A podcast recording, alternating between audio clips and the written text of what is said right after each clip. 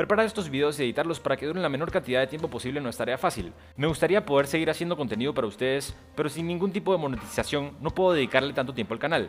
Por eso les pido que por favor consideren unirse al Patreon de Dialéctica. Mi meta no es cobrarle a nadie mucho dinero, sino conseguir a muchos patrocinadores de solo 2 dólares al mes, y de esta manera dedicarme al proyecto por tiempo completo. El enlace está en la descripción. Y si no tienen los recursos para ayudar monetariamente, por favor regálenle un me gusta al video y compártanlo con sus amistades. No tienen idea de lo mucho que ayuda un simple like. Eso es todo. Bienvenidos a un nuevo episodio de Dialéctica donde estaremos conversando sobre nuestro tema preferido, la literatura mundial, sus autores y su legado, el texto y el subtexto de sus mejores cuentos y novelas y nuestra experiencia personal con sus relatos. Me acompañan desde México DF, César Ojeda. Hola. Y Fernando Ponce. Hola, ¿qué tal? En Texas, Viviana González. Hola. Desde Costa Rica, Ronald Pérez. Un saludo. Comencemos con lo personal. Fernando, cuénteme, ¿qué opina usted sobre el cuento de Juan Carlos Onetti? Bienvenido, Bob. Onetti es de mis autores favoritos. No es la primera vez que lo menciono. A un autor yo lo valoro sobre todo por los cuentos. De Onetti ya me aventé todos los cuentos. De hecho, comencé a leerlo por sus cuentos. Es genial. Desde los primeros cuentos a mí me, me gustó. Sobre todo porque sus personajes tienen una tendencia. No son unos personajes activos, es decir, no buscan las situaciones. Las situaciones llegan a ellos. Son perezosos, la mayoría son fracasados y sin embargo tienen esa conciencia interior que siempre Onetti les da a cada uno de sus personajes. Es decir, el a lo mejor mejor sentir el tiempo, vivir más o menos la experiencia de las situaciones, a cada uno les, les pasa. Regreso al cuento de Bienvenido Bob. Bienvenido Bob, híjole, es para mí es el rencor, el odio maduro, el odio más maduro que, puede haber. Ya no busca una acción, ya no busca la destrucción de, la persona hacia la que va dirigido el odio, sino busca esa hermandad en la miseria, en el fracaso. Si llegas a, sentir, eh, a, ver a, quien odias al mismo nivel de, que tú tienes, es porque has triunfado encima del otro, ¿no? El otro que tenía aspiraciones, las tiene perdidas con el paso del tiempo, con el paso de la edad, y es entonces cuando realmente surge el odio, ¿no? Onetti era todo un personaje. Esa entrevista que le hacen a fondo en España, eh, me parece genial. El tipo está más preocupado porque le sirvan eh, whisky o no sé qué, qué, bebida tienen en el vaso, que realmente en la, en la charla, ¿no? Sus palabras eran, eran bajas. De alguna parte, la imagen de Onetti es la misma imagen que tengo de sus personajes, como que incluso para hablar es así muy flojo. Entonces, esa entrevista me dio pauta a realmente darme cuenta de cómo era la personalidad de, Onetti frente a su obra, ¿no? Me cayó mucho en cuenta. Para él, sí, o sea, simplemente era lo que escribía punto. De hecho, él decía que no tenía un método a la hora de escribir, él simplemente, si un día le daba la gana, se ponía a escribir, ¿no? O sea, lo, lo, que le viniera, punto. Me parece genial. Digo, hay mucho que discutir acerca del cuento, pero más adelante. Sí, Onetti era huraño. Eh, gracias, Fernando. Ronald, ¿cuál es su opinión sobre Onetti y bienvenido, Bob? Bueno, yo a Onetti lo conozco poco, la verdad. Eh, leí Adioses bueno, es, una novela, ¿verdad? Porque pues no es un cuento, pero no sobrepasa las 100 páginas, creo. Y esa la había leído en el taller de literatura. Ese fue mi primer encuentro con Anetti. Una literatura que la verdad un poco pausada, pero no aburrida. En realidad para nada aburrida. Creo que él tiene esta magia que tienen los cuentistas para enrollarte en el, en el cuento paso a paso y que te vaya interesando. Aún así, aunque tardes una hora, dos horas leyendo, eh, no te vas a aburrir. No voy a decir que me parece refrescante porque no hay acciones súper drásticas, sino que es una cotidianidad, pero una cotidianidad contada de una forma muy amena. Referente a Bienvenido Bob, la verdad que desde el, desde el título eh, ya me, me, me, quedo pensando por qué escogió ese título. Y bueno, Bob, que se divide en dos,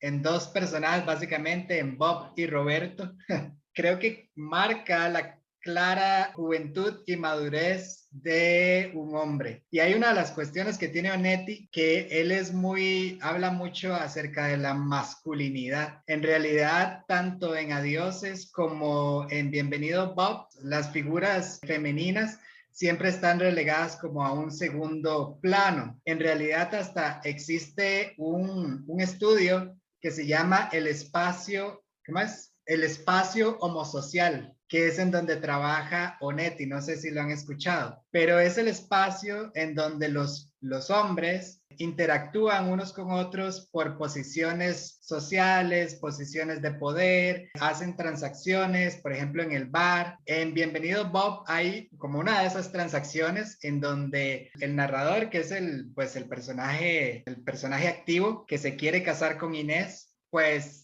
su transacción es casarse con Inés, mientras que la otra persona, el otro hombre, se lo impide, ¿cierto? Entonces, a, Inés nunca le preguntaron nada durante el cuento. No sé si lo notaron.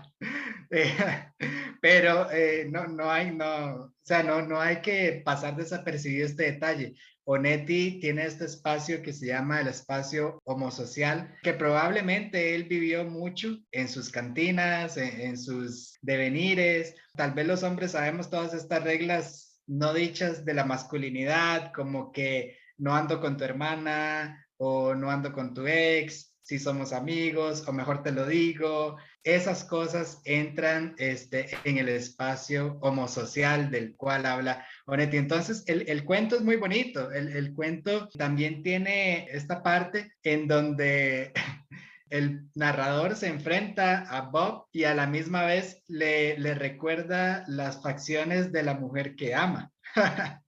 Entonces, es súper, eh, ¿cómo se dice? Es algo muy intrigante, ¿verdad? Porque bueno, son hermanos, pero, pero es muy intrigante en cómo el personaje principal puede ver a su amada en la cara de la persona que odia. Y bueno, tiene otros matices que, que tal vez eh, vamos a hablar un poco más tarde, pero a mí la verdad me lo recomiendo. O sea, es una lectura muy bonita, no es aburrida, sí es pausada, pero se puede extraer pues muy buena enseñanza y se puede desmenuzar bastante. ¿Qué puedo decir de Onetti? Pues los admiradores de Onetti me van a matar, pero siempre confundo a Onetti con Juan Gelman, cuando no tiene nada que ver, uno es argentino y el otro es uruguayo, y Onetti nunca ha escrito ningún poema. No he leído nada más que este cuento de Onetti. He tratado de investigar y al igual que Ronald he encontrado investigaciones de una profesora de una universidad de Nueva York, de la Universidad de Baruch College, donde hablaba sobre ese espacio masculino, de masculinidad en el que se mueve Onetti y en este caso en, en este cuento en concreto. Quizás eso sí me ha ayudado a entender un poco más el cuento, pero vuelvo a decir, está muy bien escrito, pero no lo he llegado a asimilar del todo, porque soy mujer y está más dirigido a hombres quizás. Yo, yo no sé por qué crees que voy a estar en contra de, de Onetti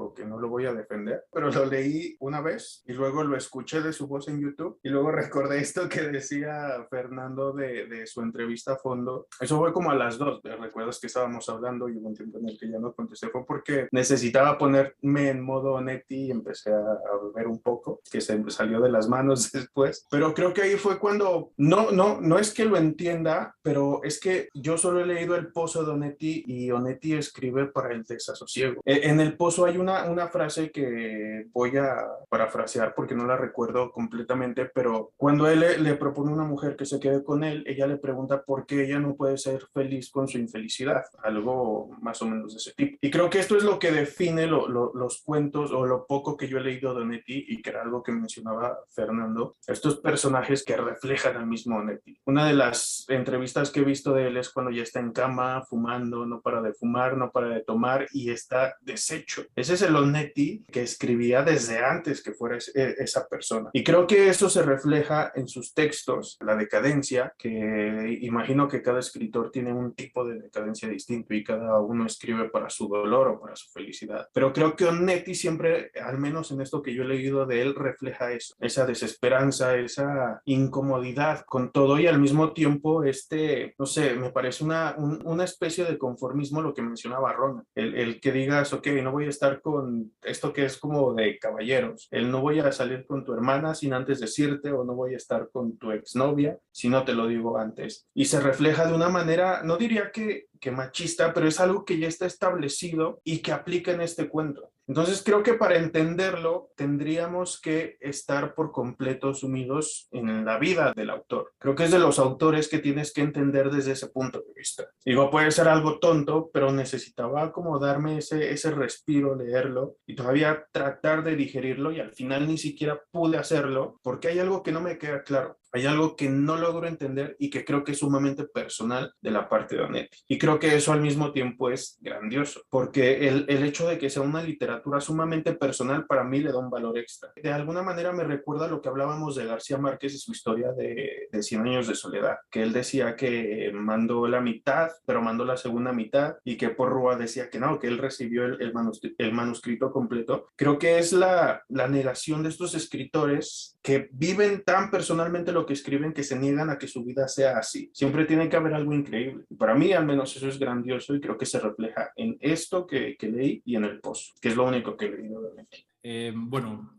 para recapitular un poco o para que el público entre en contexto, por si no se acuerdan mucho del cuento, el cuento es muy breve, trata con un narrador que en su juventud, o bueno, cuando tenía 30 años, eh, el narrador estaba enamorado de esta chica que se llama Inés. Inés era mucho más joven que él. El narrador iba a casa de Inés de vez en cuando a sacarla a pasear, pues, porque eran pareja y él tenía ya planes de casarse con Inés. Y de repente aparece Bob, que Bob es un tipo mucho más joven también, pues, tiene la edad de Inés o es un poco mayor que Inés, pues, pero es un tipo que tiene 19 o 20 años. Y Bob ve las intenciones del narrador de que ya se quiere casar con su hermana o que quiere formalizar la, la, relación y en esencia le da a entender al narrador de que eso no va a suceder, de que él va a hacer todo lo posible para que Inés lo deje. Entonces, eso sucede y pasan muchos años, pasan 10 años, el narrador queda obsesionado con la imagen y la fantasía de, de Inés, hubiese querido casarse con ella, pues, pero no lo logró.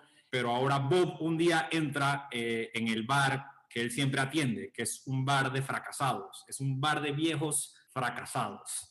Entonces, el momento en el que el narrador ve a Bob, Bob se presenta como Roberto, o sea que ya es otro personaje, es viejo, eh, le pesa la vida, es un fracasado, no se volvió el gran arquitecto que una vez dijo que iba a ser, no cambió el mundo, no recorrió el planeta, no se casó con, yo no sé, una celebridad o lo que sea, no, no logró sus grandes metas. Pues. Entonces, el narrador al principio tiene un plan en la cabeza de que quiere golpear a Roberto, le va a decir como que tú no te acuerdas de mí, pero yo salí con Inés y tú detuviste mi relación con ella y, ahora yo te voy a hacer pagar, esta será mi, venganza y lo va a someter físicamente, hasta que se percata de que hay una venganza mucho más sutil y mucho más placentera, que es la simple venganza de permitir que Roberto se una a su club de fracasados, que Roberto ahora llegue todas las semanas a este club, a esta taberna, y que se reúna con los otros amigos fracasados y que hable sobre sus sueños no cumplidos y sus fracasos. Y de vez en cuando Roberto dice, pero algún día yo voy a regresar al mundo de Bob. Yo voy a volver a ser como era cuando era joven, voy a dejar el trago, voy a ser arquitecto, voy a cambiar el mundo, voy a recorrer el planeta, voy a hacer grandes cosas. Y esto al narrador le trae muchísimo placer, pues, porque esta es su venganza. Su venganza es la venganza de la vejez. Aquí lo que se retrata pues es la dicotomía o la contraposición de un hombre joven que piensa que nunca va a envejecer y le dice al narrador como que tú no deberías de casarte con mi hermana porque tú eres un viejo y yo soy un joven y tú eres un fracasado y yo cuando tenga tu edad voy a ser mucho más grande que tú, pero claro, cuando llega la edad, cuando llega la edad del narrador pues se ve en el mismo estrato social, entonces la venganza es simplemente prolongar esto pues y así el narrador saca muchísima dicha de la angustia de Roberto, pues. Y en ese, en, ese aspecto, pues, a diferencia de muchos otros cuentos de Onetti, me parece que este es uno de los, a, pesar de, lo que, de lo que aparenta, pues, es uno de los cuentos con más eventos. Es decir, por lo común, Onetti es muy interior, es muy esotérico en su miseria, en su angustia, retrata escenas más que argumentos, y las escenas son de angustia, siempre de la desesperanza, del fracaso, es un pesimista, es tan pesimista que Incluso Juan Villoro, en un ensayo que escribió sobre Onetti, hace la distinción sobre un pesimista y un, pues, y un pesimista onetiano. Es decir, que se tiene que hacer la distinción. Es decir, cuando uno dice que una persona es pesimista, es como que, ah, bueno, ve el lado negativo de todo. Pero un pesimista onetiano es mucho peor, es mucho más grave el pesimismo del pesimista onetiano que el pesimismo del pesimista común y corriente, porque Onetti estaba muy inspirado en la literatura existencial francesa, pues leyó a Sartre, leyó a Camus, estuvo muy, a pesar de ser contemporáneo de los dos, y estuvo muy inspirado por estos otros existencialistas, le encantaba Dostoyevsky, le encantaba Faulkner también, como todos los del boom, porque Onetti fue como el fantasma oculto del boom latinoamericano, pues porque estaba Juan Rulfo cambiando el planeta, estaba Mario Vargas Llosa eh, recibiendo premios y García Márquez vendiendo miles de copias. Y mientras que todo esto estaba sucediendo, pues Onetti estaba en la periferia, escribiendo él a su, a su manera, era muy tímido, no le, no le gustaba dar charlas o entrevistas o conferencias, era un tipo eh, muy huraño, era hermético, le gustaba pasar. Dicen que por los últimos 20 años de su vida que no se levantó de la cama, pues que dicen que, que allí leía y tomaba whisky y fumaba cigarrillos. Incluso hay una entrevista en YouTube que mencionan que ya mencionaron antes, aparece Onetti en su cama con un cigarrillo, un trago de whisky y todos los dientes deshechos y Onetti mismo es un personaje muy onetiano, pues, porque ese, ese, es el mundo del personaje. Él vive en la decadencia y él no es que sufra de eso, pues, pero ese es su mundo, ese es el mundo en el que él pertenece. Me parece que la temática de este cuento en, en general, porque la temática en general en la obra de Onetti, pues, entre la vida breve y los cuentos completos, que ya me he percatado que no son los cuentos completos, faltan, pero bueno, es la edición de bolsillo esta, que son las dos cosas que he leído de Onetti. La desesperanza es el tema principal. Es decir, él está tratando de retratar algún tipo de angustia existencial y a veces incluso recurre a un universo netiano. Es decir, existe el universo netiano. En la vida breve se establece una ciudad ficticia que se llama Santa María, en donde vive un, doctor que se llama doctor Díaz Gray y es creado en la imaginación de un personaje que se llama Brausen. Y esos personajes, Brausen y Díaz Gray, aparecen también en algunos de los cuentos de Juan Carlos Donetti. Es decir, que él estaba armando un universo de la misma manera en la que García Márquez arma Macondo. La diferencia es que Santa María, a diferencia de Macondo, es un universo ficticio en la ficción. Otro tema recurrente en el mundo de Onetti es la huida hacia la ficción. Santa María no es un lugar que existe. Santa, Santa María es un lugar que inventa un personaje que está pasando por una situación angustiosa.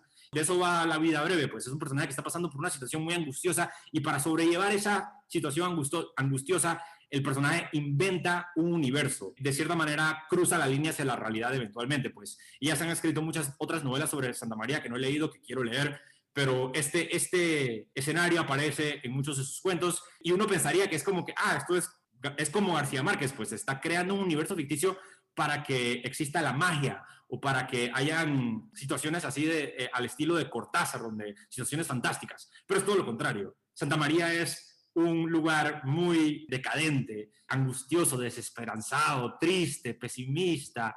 Es decir, en vez de utilizar la ficción como para crear un universo idílico que se pueda, donde se pueda proyectar el personaje, el universo de Santa María termina proyectando precisamente lo mismo que vive el creador, que es Brausen, pues la angustia, la desesperanza, la tristeza. En ese particular aspecto, pues me encanta Onetti, eh, me parece que es muy original también, es uno de los escritores más originales que conozco. Me parece que el estilo de, de Juan Carlos Onetti es fonético. ¿A qué me refiero con fonético? Bueno, Onetti en ningún momento de su vida corrigió ni uno de sus textos, es decir, que él escribía y él publicaba inmediatamente. Todo lo que existe de Juan Carlos Donetti es un primer borrador.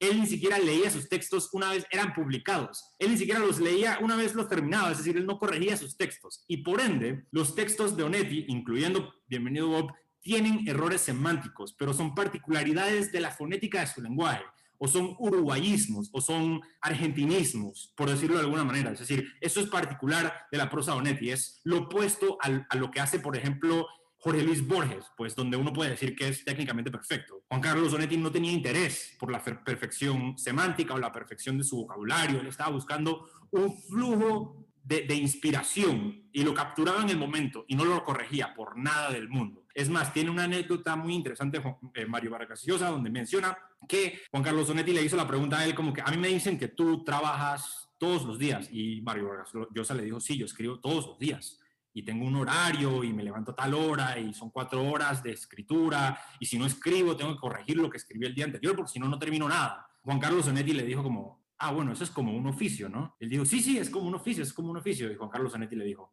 qué horror, qué pesadilla, Dios, pensar en la escritura como un oficio. Es decir, ese es el tipo de personaje que era Onetti. Pues él tampoco tenía mucho interés en los premios, es decir, ganó el premio Cervantes y cuando ganó el premio Cervantes, y esta es una anécdota que nos contó, que me contó a mí eh, una tallerista que compartí con Ronald, que se llama Carla Paravisani, ella me contó una anécdota que cuando ganó el premio Cervantes, se lo dijeron y él lo primero que dijo fue, ¿y cuánto paga? Es decir, estaba más interesado como que en, sustentarse que en ganar cualquier tipo de premio y no, le importaban sus lectores, no quería, no quería conocer a nadie y era un tipo bastante ermitaño en ese aspecto, pues, pero le importó mucho su producción literaria, pues, porque trabajó hasta, hasta el momento en el que murió, y murió a los 84 años de una edad hepática, y murió a los 84 años con un cigarrillo entre los labios. Así que para nosotros los fumadores es como un, es como un ícono. wow, esa tos no salió como un momento muy, muy, esa tos como que salió como en el momento menos apropiado. Es irónico que haya tosido después de decir eso. Exacto, pero bueno, se me, me nació, me nació. Eh, me parece que de todos modos Juan Carlos Donetti es un eh, prosista lírico, tiene descripciones amplias del mundo interior de sus personajes, pues, y aquí lo vemos porque es un cuento muy breve, pero la mayor, la mayor parte del cuento yo creo toma lugar en la cabeza de este narrador que está realmente disfrutando de la desgracia ajena de una manera tan personal, pues, porque este tipo es una persona que le hizo daño, pues. Entonces, verlo caer a su nivel, envejecer como él, verlo ojo a ojo como un viejo de la misma manera, pues y tampoco es que sea un viejo, tiene 30 años, pero ya la vida le ha caído encima y ya ha sufrido ciertos fracasos y ya no ha visto la gloria que él mismo se había prometido y lo disfruta. Uno de los pocos instantes en el mundo onetiano en donde un personaje disfruta de cualquier cosa, pues, pero lo hace con mucho lirismo y con mucho estilo. Hay muchos, muchos escritores que piensan que Onetti es el primer existencialista en la lengua castellana. Es decir, porque estuvo muy influenciado por Sartre y por Camus. No sé si se puede ver particularmente en Bienvenido Bob, aunque puede ser que sí, pues, porque puede que el narrador esté sacando, le pone muchos significados a existencia, ver el sufrimiento ajeno, pero me llama la atención también el hecho de que sus dos cuentos más conocidos y los más eh, reconocidos son dos cuentos que tratan con una venganza, que son Bienvenido Bob y El infierno tan temido, Ambos son cuentos que tratan con una venganza muy creativa y ambos son los cuentos de, Juan Carlos Sonetti los, los, que más se leen. Pues. A mí me encanta este autor. No puedo esperar a leer Astillero y Junta Cadáveres, que completa la trilogía que ya había comenzado con La vida breve. Eh, burlón, eh, sarcástico, irónico. Dicen que conoció a, a, los Beats. ¿Cómo se llama el principal Beat de los Beatniks? ¿Cómo se llama el principal? Ginsberg. Conoció a Ginsberg, conoció a Alec Ginsberg con, con Mario Vargas Llosa en 1968, cuando fueron como un viaje a, a San Francisco, y dice, dice Mario, Mario Vargas Llosa que en la taberna donde los recogieron estaba Juan Carlos Onetti como que con su corbata mal hecha y con sus lentes y tenía como una sonrisota porque estaba con un vaso de, tenía una cerveza y estaba como riéndose solo en una esquina viendo a los beatniks como que, como que esta es la literatura en Estados Unidos. Ese era él, pues él no tenía interés es más, quería como llevarse mal con, la, con las personas, pues porque se dice que tuvo una buena relación con Borges, pero mucho después, pues, porque primero se llevaron bien y después un día eh, Juan Carlos Onetti le dijo a Borges como que yo no entiendo, porque sabía que Borges gustaba mucho de Henry James o le gustaba mucho la literatura de Henry James, e insultó a Henry James frente a Borges y dijo como que ¿quién puede disfrutar de Henry James? Es el autor más aburrido del mundo.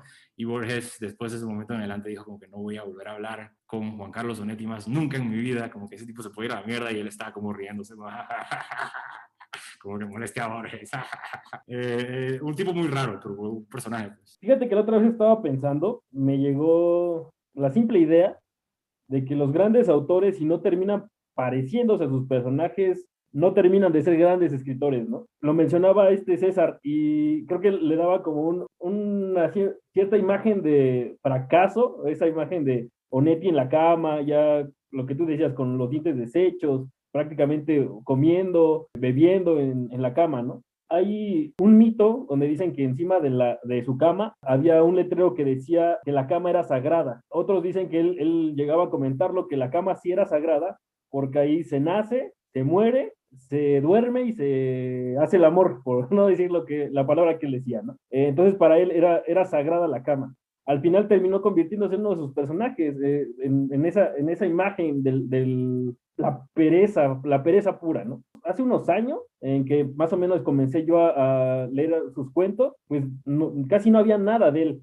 Eh, no tiene mucho que, de bolsillo, otras editoriales empezaron a reeditar la obra de, de Onetti, porque casi no había nada es uno de esos personajes del boom que fueron completamente hechos aparte. De hecho, en la entrevista a fondo dice que él no se considera del boom, o sea, del boom fue arrastrado al boom. Sí, es como ese, ese fantasma, ese personaje underground que está ahí. No sé si en parte eso se deba que es del, de todos los del boom, en su momento fue el mayor, o sea, era el, el adulto. Entonces, yo creo que eso debió haber intercedido mucho para que haya pasado a otro, a otro nivel. Ya que pues el boom fue un movimiento de autores jóvenes, Mario Vargas Llosa, eh, Gabriel García Márquez en esos momentos pues, eran muy jóvenes. El pesimismo de Onetti es un pesimismo creo que peligroso, es un pesimismo despreocupado, es decir, no le interesa la moral, no le interesa nada más. De hecho, un poco a, Onetti, eh, digo, como dato, se, se casó con una prima, se divorció al año y medio y se casó con la hermana de la prima, ¿no?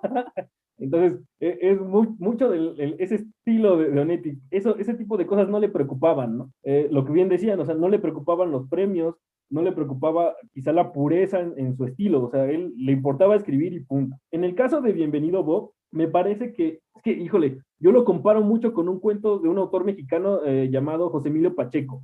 El cuento se llama La Zarpa, que va más o menos con lo mismo, o sea, al final de cuentas puede haber un rencor y sin embargo la, venganza o la justicia que al, final se, recibe es la justicia del fracaso, es la justicia del paso del tiempo, de la adultez el ver a otro en las mismas condiciones de nosotros, ¿no? O tan siquiera como en el caso de, este cuento de Bob, verlo rebajado o esa imagen de cuando era joven, que se creía invencible, que se creía que podía con todo, esa imagen idealista que se tenía de sí mismo, al final se ve derruida con el paso del tiempo y solamente es el cansancio, el fracaso, la resignación a, la situación de, la vida, ¿no?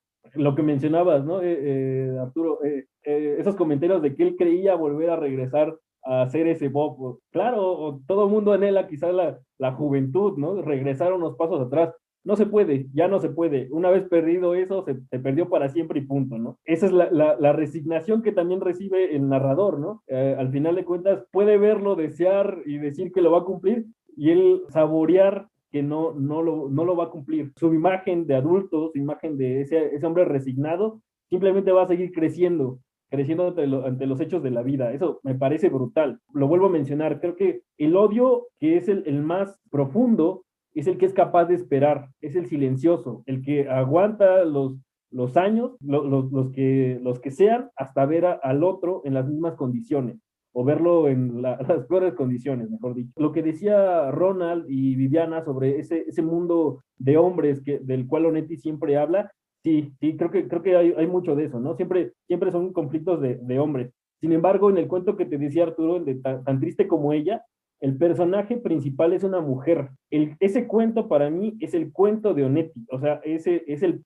primer cuento de Onetti. De hecho, ese está en mi lista de mis 10 favoritos. O sea, el, final no me lo esperaba, la trama es genial, ni siquiera hay nombres en la trama simplemente es él, ella, y todo lo, lo va manejando de una forma tan genial que, digo, es, es absolutamente eh, maravilloso el cuento. Obviamente con el pesimismo de Onetti, eso siempre, ¿no? Es el sello. Sin embargo, la voz narrativa es una mujer la que ve toda la situación en este cuento. eso me pareció muy interesante y hasta, ahora que mencionan esto del mundo de los hombres y mi gusto por ese cuento, no sé si algo tenga que ver, o sea, quizá ese cuento se volvió mi favorito porque es la, la vez donde Onetti le da voz a la, mujer, o la mujer es la protagonista. Quizá por, por eso ahora ya me, me, quedaré pensando y volveré a leer el cuento para ver si, si se debe a eso. Pero sí, digo, Onetti para mí seguirá siendo con el paso de los años simplemente un, un referente cada vez más de, de, esa narrativa que es, es genial sin buscar la perfección, o sea, una narrativa que simplemente fluye,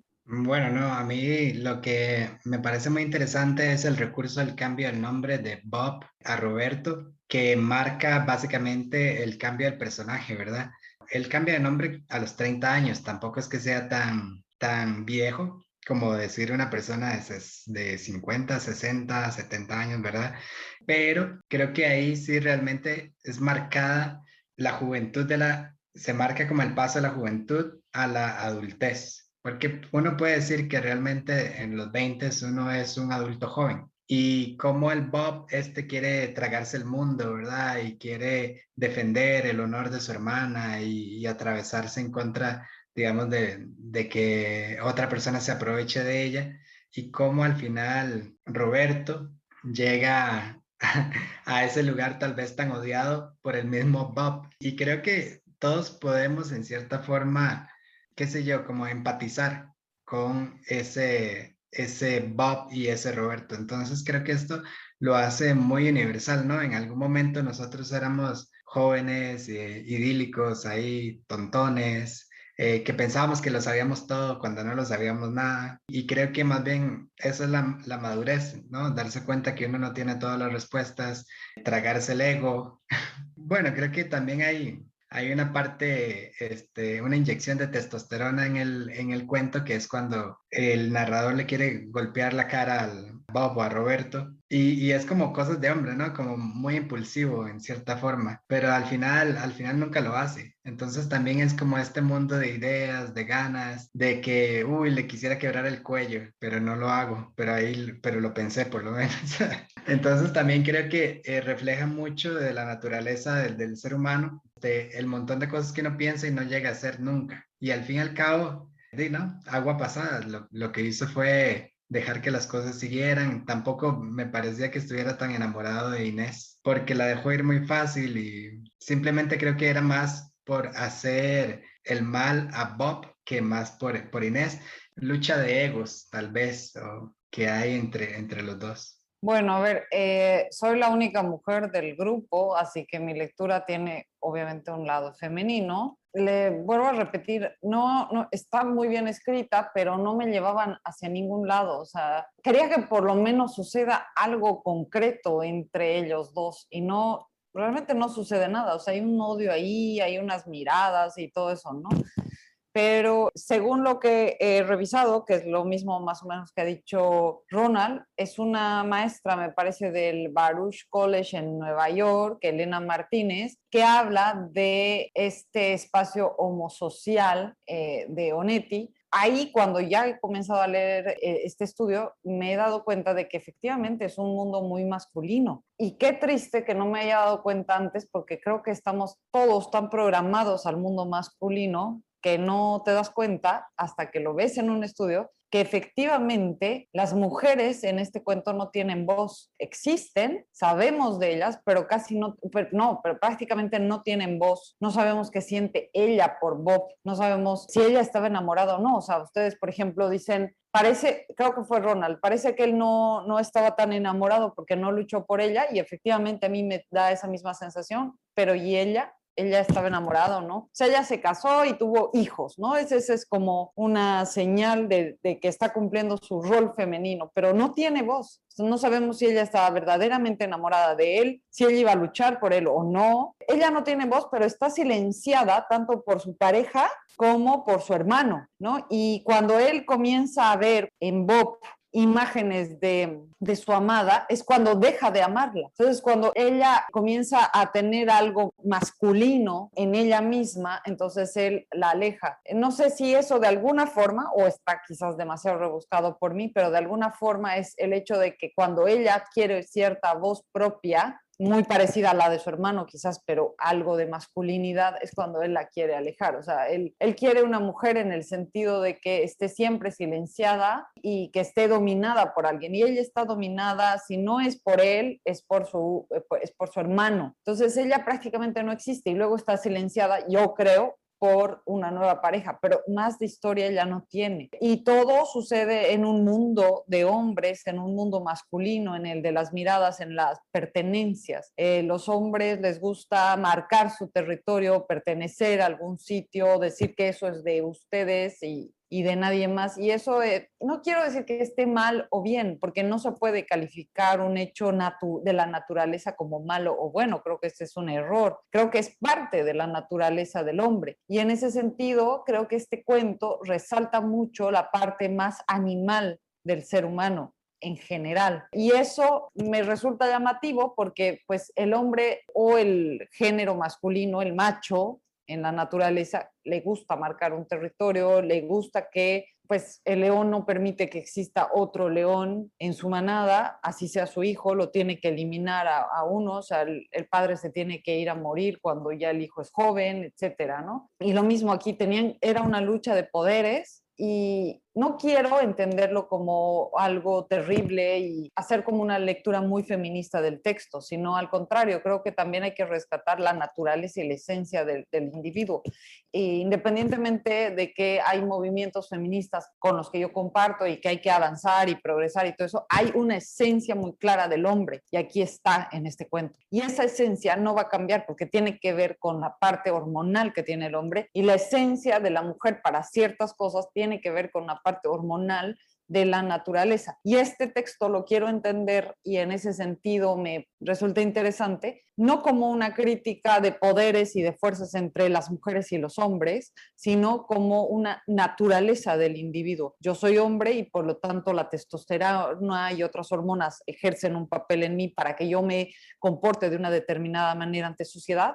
Y yo soy una mujer que sí puedo estar cambiando mi pensamiento y viendo y tratando de, de tener más voz en la sociedad, etcétera, pero también tengo una esencia natural que me lleva a procrear, por ejemplo, ¿no? A ser una, una, un ser que da luz y que esa es mi tarea en la sociedad, hablando de términos estrictamente de la naturaleza y de lo hormonal. Y en ese sentido, me parece que es un cuento de lo masculino, no el machismo sobre lo, las mujeres, sino sobre la esencia masculina. Creo que es interesante en ese sentido. Eh, sí, estoy de acuerdo de que en lo que dice sobre los personajes pasivos de Onetti, no solamente aquí, pero en toda la literatura de Onetti, yo creo que vemos personajes que se, que se pueden considerar como pasivos. Yo creo que Fernando ya lo había dicho anteriormente, que los personajes de Onetti no, no tienen agencia, sino que son arrollados por circunstancias exteriores y siempre terminan en la mierda. Es decir, nunca es una historia de superación, nunca es una historia primero está la mierda después no, siempre es como comienza en la mierda y termina la mierda.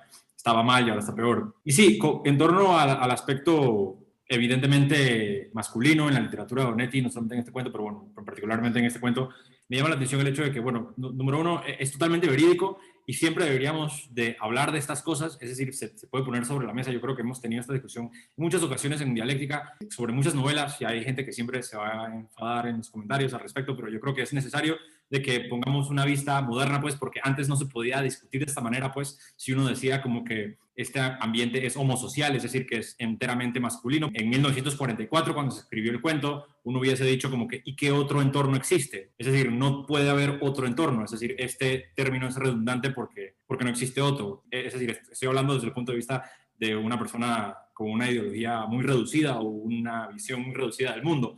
Como siempre digo, es un, es una obra de su época, pues pertenece a una era del pasado y por ende se debe de leer siempre con contexto, pues al igual que no solamente esta obra, pero yo creo que todas las obras se deben de leer con contexto, pues y como dice Viviana, pues no es necesariamente una crítica, sino una observación y es una observación muy válida y muy cierta. Obviamente hay que decir que Viviana tiene razón en lo que dijo, pero creo que la falta de la voz de Irene es porque el cuento está contando, contado desde la perspectiva de un hombre. Entonces, Obviamente ella sigue su vida y se casa con otra persona, pero no creo que eso tenga mucho que ver en el sentido de, no sé, del machismo, al menos yo no lo veo de esa manera. Es, no sé, siento que es la, la perspectiva pura de un hombre y cómo él ve las cosas y creo que se tiene que ver desde ese punto de vista. No sé, hay una frase que me gusta mucho que, en la que se pregunta qué es un viejo y dice que puede ser un hombre de 30 años que no ha sido lo grandioso que, que él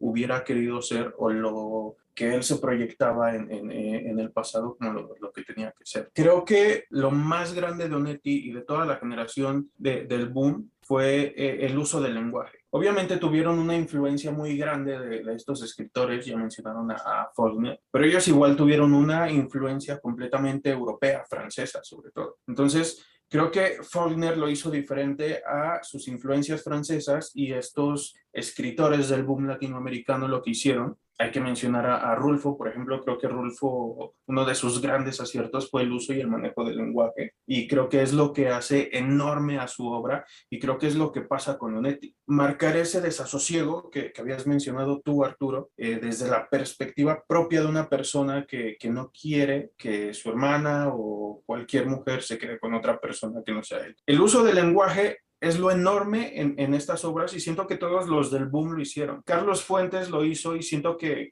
su novela Aura está escrita de una manera increíble. Que esté escrita en segunda persona me parece increíble. Que Pedro Páramo esté escrita de la manera en la que está escrita es asombroso. Y que Onetti escriba como escribe y que describa a Irene como la describe, creo que es lo que hace a estos escritores enormes el uso que le dan al lenguaje, ya lo vimos con, con García Márquez, que tiene un estilo muy propio, y lo vimos cuando hablamos de, del otoño del patriarca, que decían que era la, la novela que menos asemejaba al estilo de Márquez, pero yo recalcaba que en su uso del lenguaje es idéntico, o sea, porque siento que Márquez no se puede alejar de lo que es él como escritor. Sí, propone algo muy diferente en la estructura de, de, esa novela, eso es indudable, es una novela muy diferente en ese sentido, pero el uso que le da al lenguaje es de Márquez y creo que Onetti no se parece a ningún escritor de la, la generación de, del boom. Tampoco lo compararía con, con no sé, con, con estos existencialistas franceses Creo que sí tiene una influencia en ese pesimismo que ya dijeron, pero no siento que tome demasiado de ellos. Toma una parte y hace un estilo propio que, que es inigualable. Yo creo que aquí lo, lo que realmente se encuentra en el centro de este cuento, pues es la rivalidad esta entre estos dos personajes, uno pasivamente disfrutando de la miseria del otro. Es cierto lo que dice Viviana en que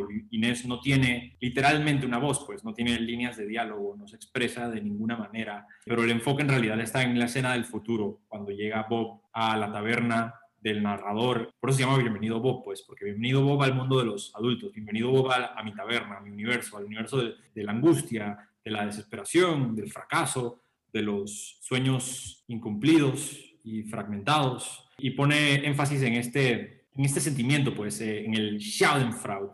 Yo creo que se pronuncia de manera diferente, pues, pero Schadenfreude o Schadenfreude es una palabra en alemán que significa el placer que genera el dolor ajeno. Yo creo que por eso comenzó el Tercer Reich, porque tiene una palabra para el placer que genera el dolor ajeno. Pero bueno, eh, eso es otro tema. El Schadenfreude es el centro de este cuento. Pues. Es un duelo ideológicamente generacional, pues está hablando sobre una persona mayor siendo insultada por una persona joven y eventualmente la persona joven crece y se une a su mismo bando, pues es como una, una cuestión generacional y ya para entonces Bonetti tenía aproximadamente 45 años, no mentira, 35 años ni siquiera, tenía 35 años, es decir, ya acababa de entrar en el mundo de los adultos, pues si no estaba recibiendo el éxito que recibían sus contemporáneos, pues, pero bueno, este, este personaje Bob cruelmente le dice, eres un anciano, eres demasiado viejo, no mereces a mi hermana, no mereces ser parte de mi familia porque eres un anciano. Y eventualmente este joven que lo insulta anciano crece y se convierte un adulto y, entra a su, a su mismo área de juego. Pues si me llama la atención, las últimas frases son solamente como un deleite prosaico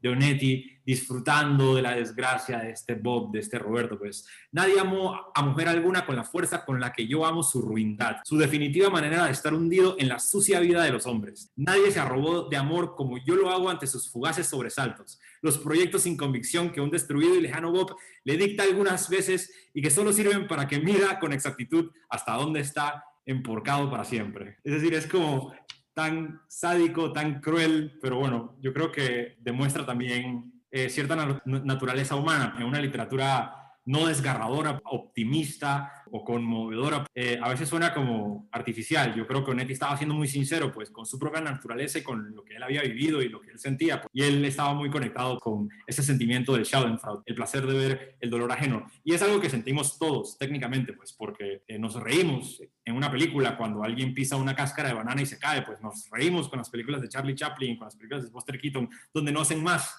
que hacerse daño, pues ellos mismos, tropezando y haciéndose daño siempre. Es decir, es, algo natural, pues, en, el ser humano, pues lo tenemos todos. Simplemente tratemos de no explotarlo, por favor. No estoy diciendo que, por favor, todo el mundo ahora desarrolle el Schadenfreude, pues, y que sea algo bueno y positivo. No estoy dando ese mensaje, pero estoy diciendo que aquí se explota, pues, o se analiza esta particularidad humana, pues, porque por un momento dado el, el narrador incluso piensa, es decir, mide la venganza física de arrematar a Roberto físicamente y hacerle daño contra el placer que recibe de simplemente tenerlo allí, tenerlo allí en la miseria y verlo todos los días y que sea su amigo. Es decir, es un amigo tan cruel, pues es como la, amistad más cruel que existe, pues porque de cierta manera le ofrece apoyo, le ofrece su oído y su hombro y su, amistad, vamos a salir todos hacia adelante, vamos a ser buenos amigos y todo, pero en realidad es, es todo con ironía, es todo con crueldad, lo está haciendo simplemente para para tenerlo cerca, pues, para disfrutar de su miseria. Me parece interesante, pues. Eh, eh, esa es la rivalidad que por lo menos veo yo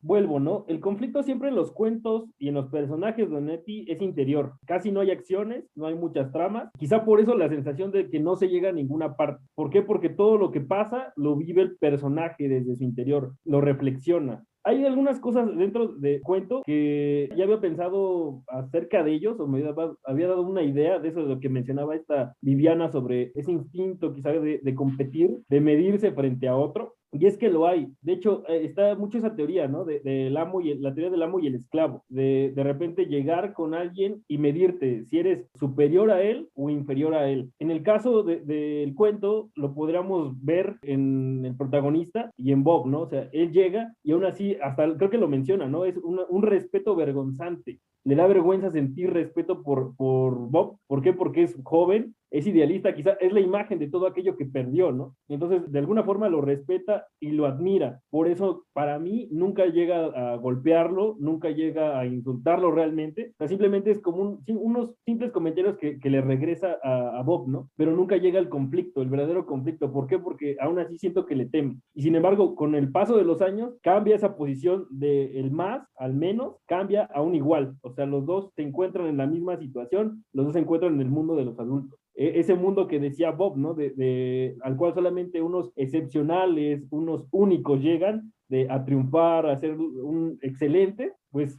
es cierto, o sea, tan solo unos pocos, y entre esos pocos no se cuenta Bob, el ahora Roberto, ¿no? Claro, ahí, está ahí ese símbolo, ¿no? De antes llamarse Bob, ahora el nuevo hombre que, que llega a la adultez, ¿no? Roberto, eh, el hombre que se la pasa en la cantina bebiendo, que llora, eh, llora por su nueva miseria y que piensa en volver a hacer lo que, lo que alguna vez fue. Ahí también hay algo que, que me queda en el cuento, que es esa parte donde Bob le dice que no se va a casar con Inés porque Inés es más joven que él que el narrador, también empieza a, a, decir que él ni siquiera tocaría un roce de, de, su ropa y ni siquiera sería capaz de besar las huellas que, que ella deja y todo, ¿no? Ahí siento que, que, también Onetti da a entender un aspecto, una atracción sexual que tiene Bob por la hermana. No sé si, si nada más fue como que mi percepción. Yo creo que siendo Onetti, también está ahí, eh, debe de estar también implícito, ya que le gustaban esos temas incómodos, le gustaba incomodar, le gustaba superar la moral. Yo creo que, que, está implícito. De hecho,